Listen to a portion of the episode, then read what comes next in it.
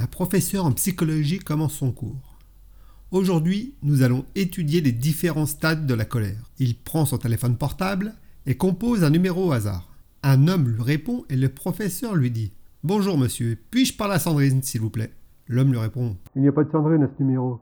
Le professeur se tourne alors vers ses étudiants et dit Vous venez d'assister à la mise en condition. Il refait le même numéro. Bonjour monsieur, pourrais-je parler à Sandrine s'il vous plaît? Je vous ai déjà dit qu'il n'y avait pas de Sandrine ici. Le professeur répète l'opération une douzaine de fois. Et après s'être fait insulter et hurler dessus par l'homme devenu hystérique, il s'adresse à ses étudiants. Voilà, enfin, le niveau ultime de la colère.